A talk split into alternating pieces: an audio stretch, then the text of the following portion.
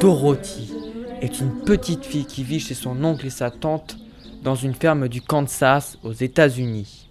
Un jour, Dorothy et son chien Toto sont enlevés avec leur maison par une tornade et transportés dans un pays merveilleux du nom.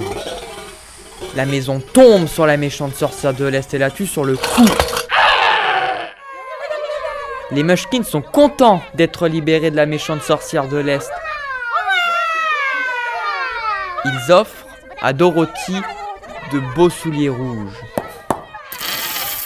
Merci. Vous êtes très sympathique et votre pays est très mignon, mais je veux rentrer chez moi au Kansas. La gentille fée du Nord indique à Dorothy que seul le magicien d'Oz peut la ramener chez elle. Dorothy part donc à sa recherche avec son chien Toto en suivant le chemin de briques jaunes. Allez Toto, allons voir le magicien d'Oz.